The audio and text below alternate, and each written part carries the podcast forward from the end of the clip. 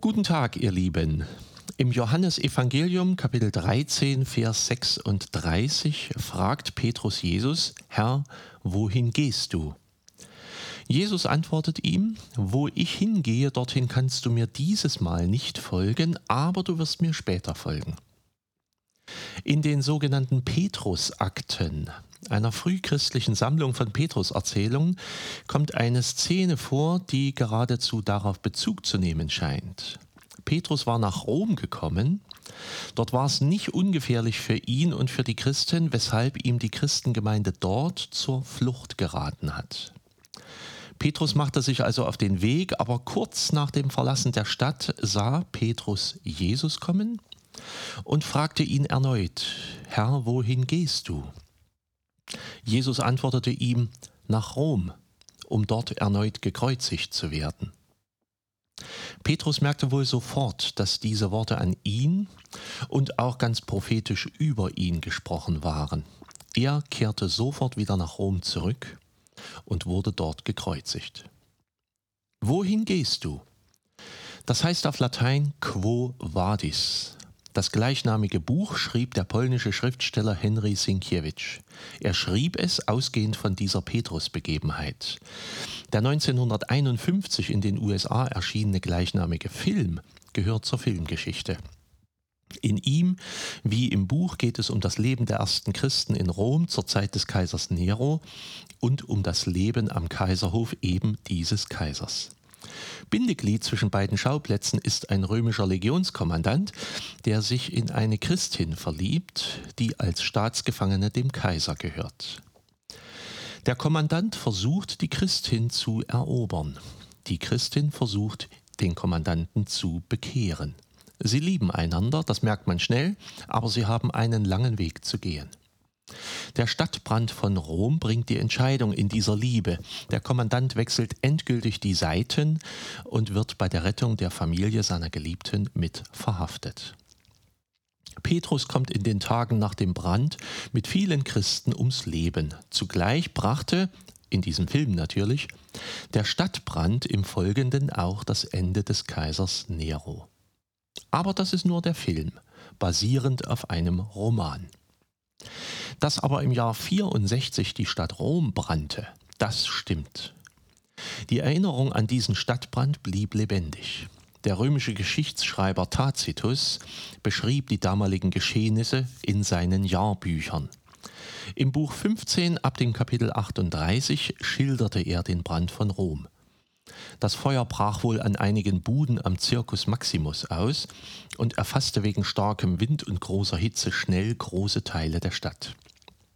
Er entwickelte sich zu einem der größten Stadtbrände der Antike.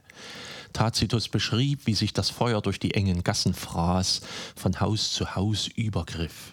Die Menschen versuchten zu fliehen, wussten oft nicht wohin, da das Feuer wohl von mehreren Seiten auf sie zukam. Einstürzende Häuser versperrten den Fliehenden den Weg. Man versuchte Straßen und große Felder und Freiflächen zu erreichen. Zugleich behinderten manche Leute wohl die Löscharbeiten oder warfen sogar noch zusätzliche Fackeln in die Häuser, was bei vielen den Eindruck erweckte, dass die Stadt auf einen Befehl hin bewusst angezündet worden war. Viele Tempel gingen in Flammen auf, ganze Stadtviertel brannten völlig nieder, große Kunstschätze gingen verloren. Erst nach mehreren Tagen gelang es, durch Brandschneisen das Feuer langsam einzudämmen. Kaiser Nero selbst war bei Ausbruch des Brandes in seiner Sommerresidenz außerhalb der Stadt.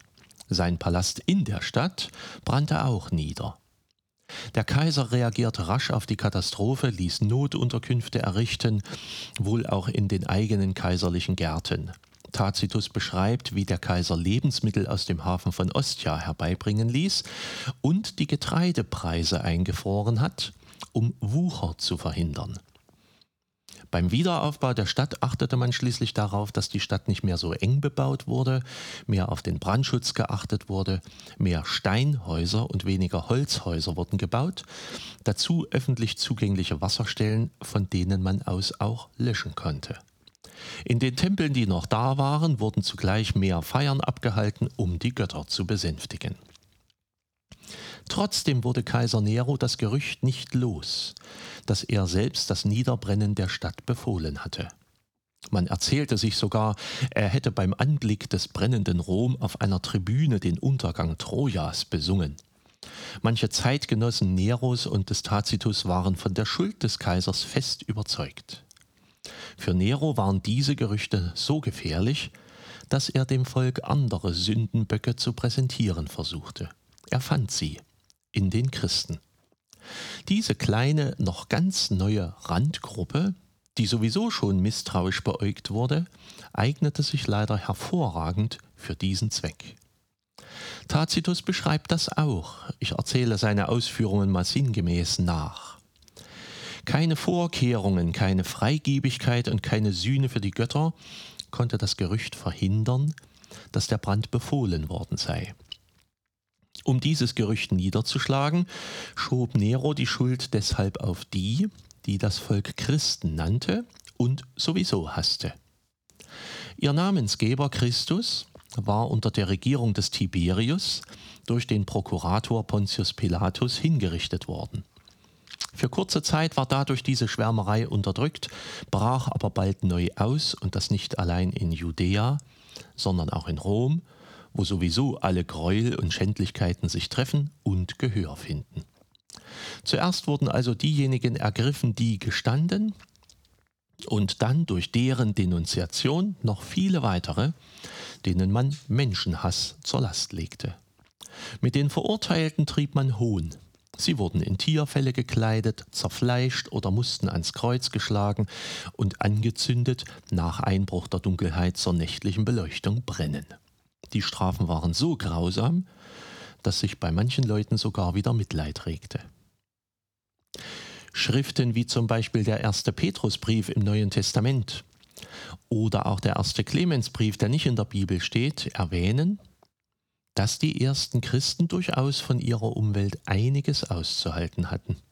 Die Leute waren misstrauisch. Man bemerkte nämlich, dass Christen eben wirklich anders lebten als andere Menschen, weniger ausgelassen, zurückgezogen, ruhig.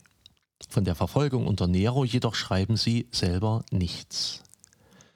Dass die Märtyrer dieser ersten Christenverfolgung in Rom trotzdem nicht vergessen wurden, ist vor allem diesem Tacitus zu danken, der am nächsten dran war und am ausführlichsten davon schrieb. Wie viele Christen damals hingerichtet wurden, das weiß man heute nicht. Vermutlich werden es einige hundert gewesen sein. Der christlichen Märtyrer von Rom wird seit jüngerer Zeit am 30. Juni gedacht. Schließt sie in eure Gebete ein, gedenkt der verfolgten Christen unserer Tage und überhaupt aller Menschen, die aufgrund ihres Glaubens verfolgt werden. Seid herzlich gegrüßt, euer Pfarrer Schurig. Musik